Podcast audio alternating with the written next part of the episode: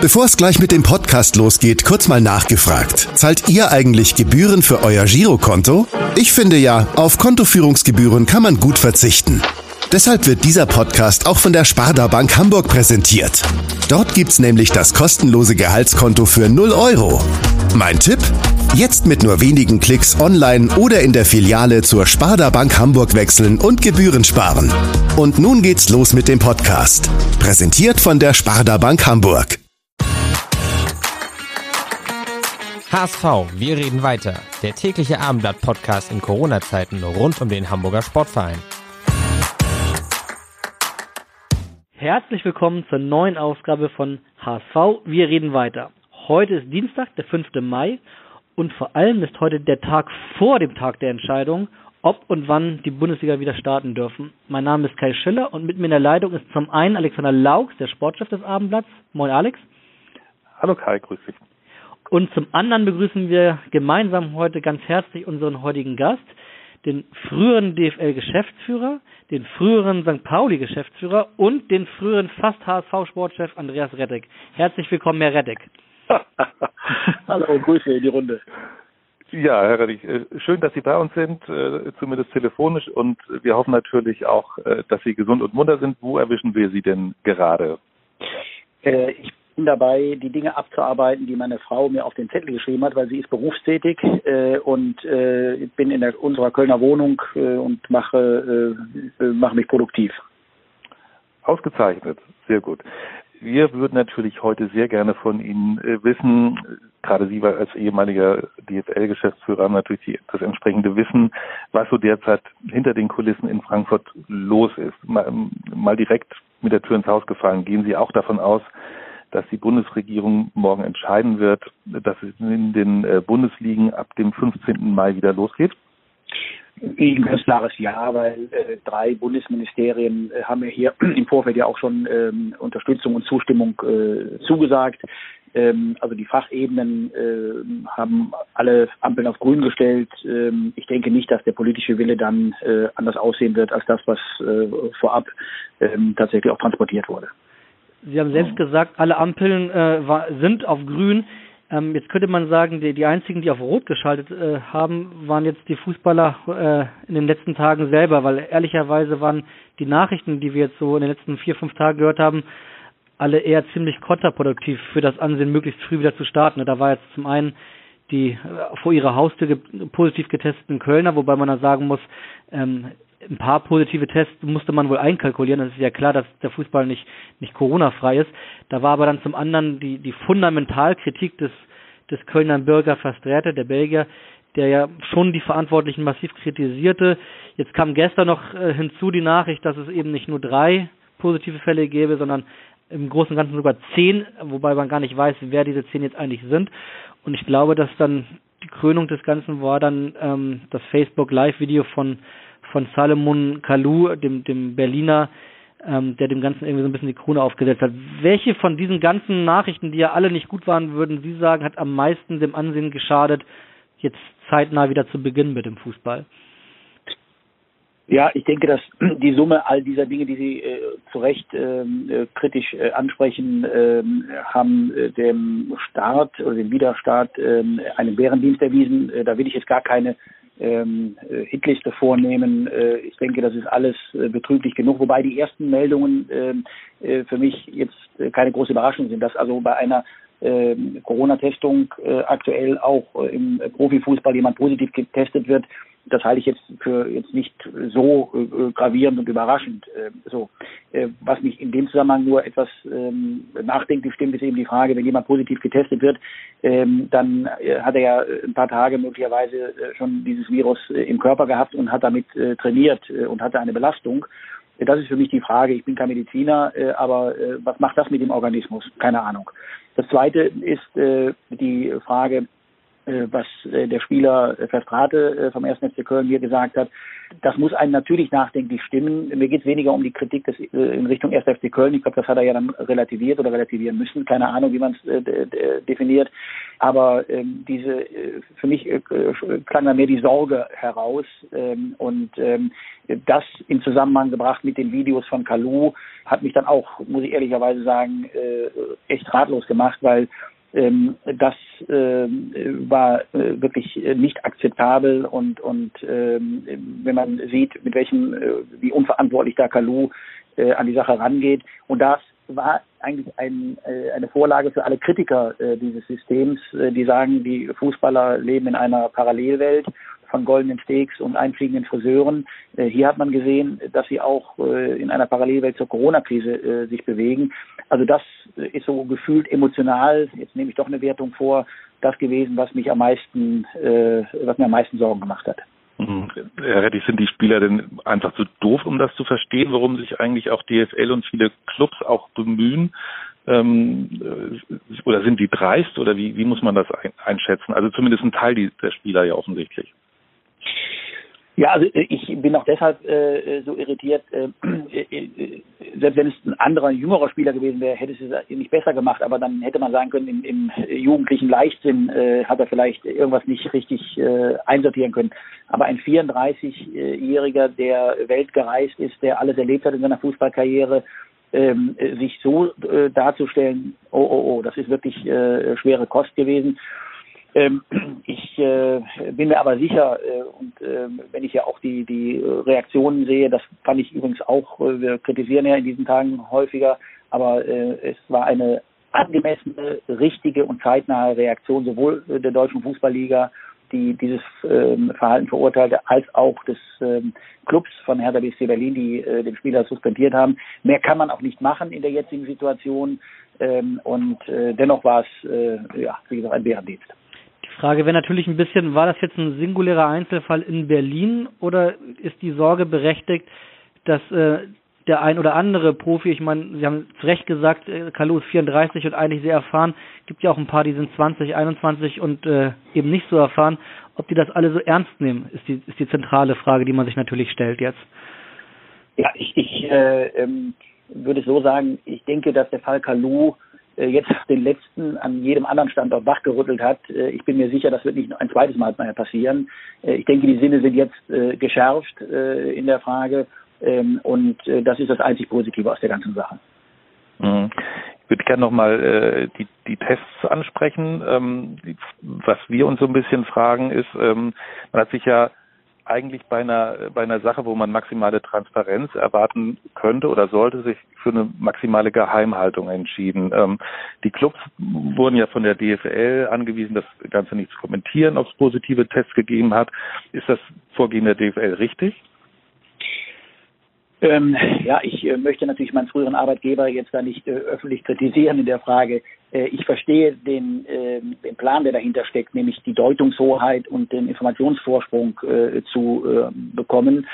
Ähm, aber ähm, meine Lebenserfahrung und ich denke auch Ihre äh, in der Runde wird ähm, sagt uns, am Ende kommt alles raus. Ja, und das ist auch gut so. Und äh, von daher äh, denke ich auch, äh, dass es hier äh, mit äh, Zeitverzug äh, auch äh, öffentlich wird äh, in der Frage.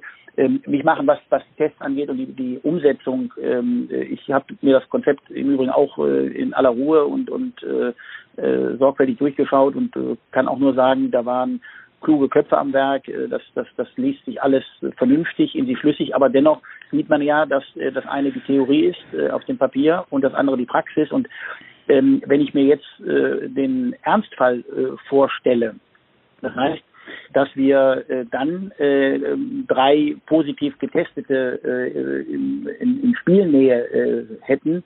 Äh, und die wären auch noch auf einer Position. Äh, ich habe mal mit dem Augenzwinkern gesagt, hier in Köln, wenn es jetzt die drei Torhüter gewesen wären, die positiv mhm. getestet sind, würde das ja massivst auf den Wettbewerb einzahlen. Zweitens, äh, wenn man das, den Ablauf der Tests sieht, ähm, äh, bis zum ähm, äh, Spieltag, ähm, äh, einen Tag vorher, vor dem Spieltag, müssen die Proben abgenommen werden, aber das Ergebnis wird 24 Stunden später, also spätestens am Spieltag 10 Uhr vorliegen.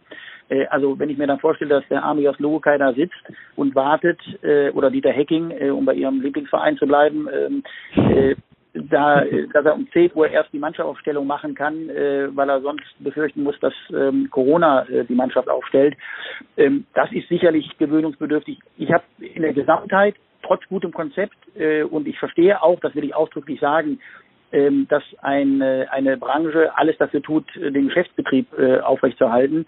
Äh, das verstehe ich. Ähm, aber ähm, ich denke, dass äh, am Ende wir aufpassen müssen, dass die Integrität des Wettbewerbs äh, nicht hinten runterfällt, nur weil wir die TV-Millionen retten wollen.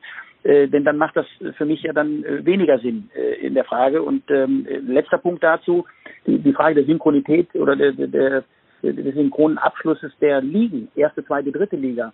Das ist das, was mir eigentlich auch durch den Kopf geht, wenn ich an die Relegationsspiele denke. Äh, da darf nicht viel passieren, ja, weil ähm, wenn die wichtigsten Spiele anstehen ähm, und dann äh, die eine Mannschaft äh, vielleicht schon 14 Tage vorher beendet ist und äh, oder äh, Einflüsse da äh, reinspielen, dann würden die wichtigsten Spiele der Saison möglicherweise in einem blöden Licht dastehen. Also das sind alles Dinge, die auf uns zukommen werden und äh, ich hoffe dennoch, äh, dass alles gut geht. Wenn man jetzt Ihre ganzen Fragen, die Sie eben aufgeworfen haben und dann noch verbindet mit den Fragen, die wir gestellt haben zu, zu Kalu und, und, und Festrate und so weiter, ähm, da sind wir ja eigentlich bei Ihrem Lieblingsthema, nämlich ob, äh, ob sich nicht die Kern-DNA des deutschen Profifußballs möglicherweise ändern muss. Ist diese Diskussion, die ja aus unserer Sicht zumindest längst überfällig ist, ist das vielleicht jetzt genau der richtige Zeitpunkt dafür oder ist es der schlechtmöglichste Zeitpunkt, weil es andere Dinge gerade gibt?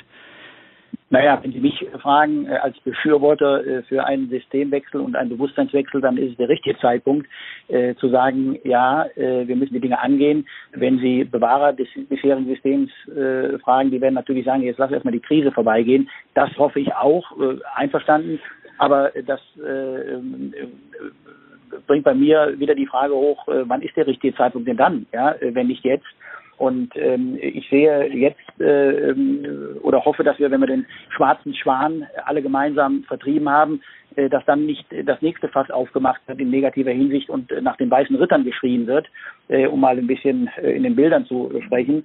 Und ähm, ich, ich bin wirklich, ähm, ich glaube, dass die ganze Krise auch zeigt, dass das deutsche System bei aller Kritik dennoch im Vergleich zu der für mich viel zu unrecht gelobten äh, Premier League äh, deutliche Vorteile hat. Äh, gucken Sie nach England, ähm, welche Probleme die beim Gehaltsverzicht hatten. Kein Wunder, wenn 15 von 20 Clubs äh, von Milliardären geführt werden. Gucken Sie, was äh, ein soziales Engagement ähm, und damit einzahlt, dass der Spieler natürlich sich die Frage stellt, ja, warum soll ich verzichten, ja, äh, wenn der Milliardär, damit er am Ende noch einen Euro mehr äh, verdient wie viel äh, großartiges Engagement sozialer Art von den Fans, weil sie am Ende sagen, wir wollen unserem, meinem Verein helfen. Das zahlt ja alles darauf ein, auf diese äh, Verbundenheit. Ähm, und ähm, deswegen sage ich auch nochmal ganz klar, Bewusstseinswechsel ja und auch schnellstmöglich. Und ähm, gerade was äh, das Thema der, der äh, ökonomischen Betrachtung immer angeht, äh, das muss ich auch mal deutlich sagen. Ich würde mir in diesen Tagen wünschen, dass wir auch mal es sein lassen, die 20 umsatzstärksten Clubs äh, zu glorifizieren, äh, hier äh, über äh, alle möglichen äh, Kanäle, denn das ist für mich keine äh, herausragende Leistung, sondern wir sollten vielleicht zukünftig mal die 20 größten äh, Fußballvereine als Steuerzahler äh, dokumentieren oder die, die die meisten Geld äh, in CSR-Aktivitäten oder die die meisten Arbeitnehmer beschäftigen oder, oder, oder. Dann hört auch mal dieser Blödsinn mit den Steueroasen der Premier League auf. Äh, und ähm, von daher sage ich rundum ja, äh, neuer Start und das auch zeitnah. Herr Rettich, Sie haben ja auch äh, schon jüngst dafür geworben, dass man sich doch, warum, was, warum man nicht versuchen sollte, eben die nachhaltigste, die bodenständigste äh, Liga zum Beispiel in Europa äh, zu sein. Sagen Sie doch mal, wie, wie könnte man denn mal den ersten, die ersten Schritte angehen? Wie könnte man versuchen, dann sowas äh, umzusetzen? Hätten Sie da eine Idee? Ja, aber das fängt ja an am Ende äh, mit den falschen Anreizen, die wir äh, schaffen. Ja, ähm, äh, das System äh, äh, führt ja zu einer Hasardeur-Mentalität, indem sie natürlich immer höhere Anreize äh, schaffen. Ähm, Teilnahme Champions League, zweistellige Millionenbeträge, verleitet ähm, Fußballentscheider dazu, dass sie höheres Risiko gehen, äh, mehr investieren, damit sie an diese Fleischstücke kommen. Oder denken Sie an diese Irrsinnswettbewerbe Club-WM. Also ich, wer sich sowas einfallen lässt, ja, ähm, äh, neben der Belastung der zusätzlichen für die Spieler, äh, das, äh, das sind für mich ähm, Angriffe auf die Solidargemeinschaft, ja, 45 Millionen Euro Startgelder zu zahlen für sowas ähm, äh, und den Kalender äh, durcheinander zu wirbeln. Äh, wie kann das konkret äh, aussehen, um die Frage zu beantworten?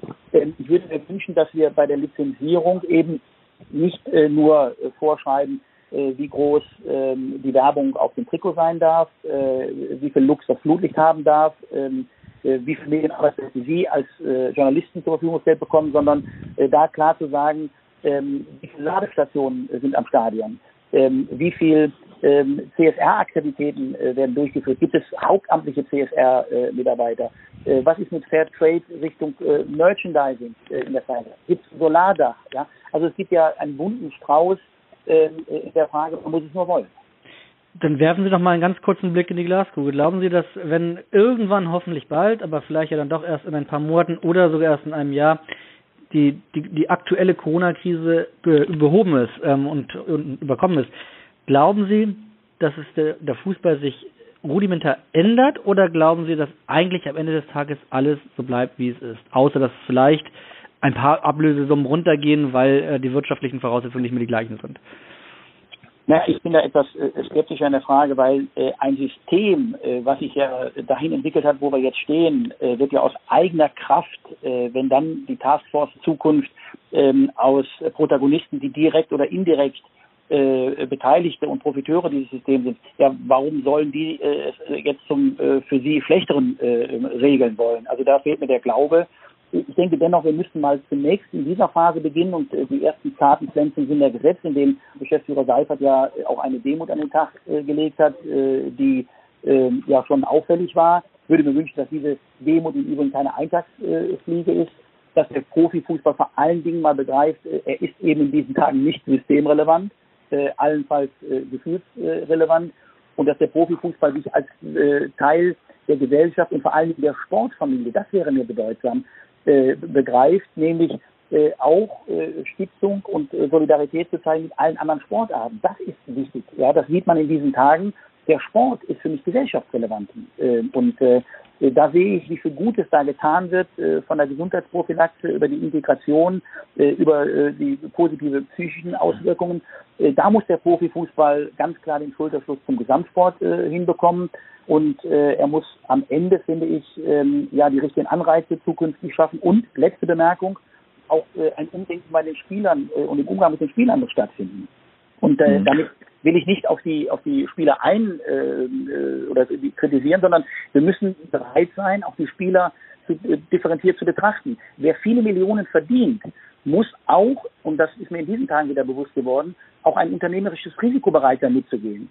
Äh, aber jemand, der 4.000 Euro brutto verdient, ja, den muss ich auch unter den Schutz des Arbeitnehmers äh, stellen können. Das heißt, auch da müssen wir zukünftig viel differenzierter mit umgehen äh, mit diesen Themen. Weil Sie, ähm, weil Sie gerade Christian Seifert auch angesprochen haben, er hat ja, glaube ich, erfolgreich äh, eben mit den TV-Rechteinhabern verhandelt, dass die vierte Tranche eben überwiesen wird und der Spieler hat jetzt geschrieben, äh, dass das Geld eben nicht mehr zurückgezahlt werden muss. Eigentlich ein ganz wichtiger Punkt, der eigentlich bisher noch gar nicht so her herausgestellt worden ist, ne? weil das ja noch eine gewisse gewisses Mehr an Sicherheit auch äh, den Clubs bietet.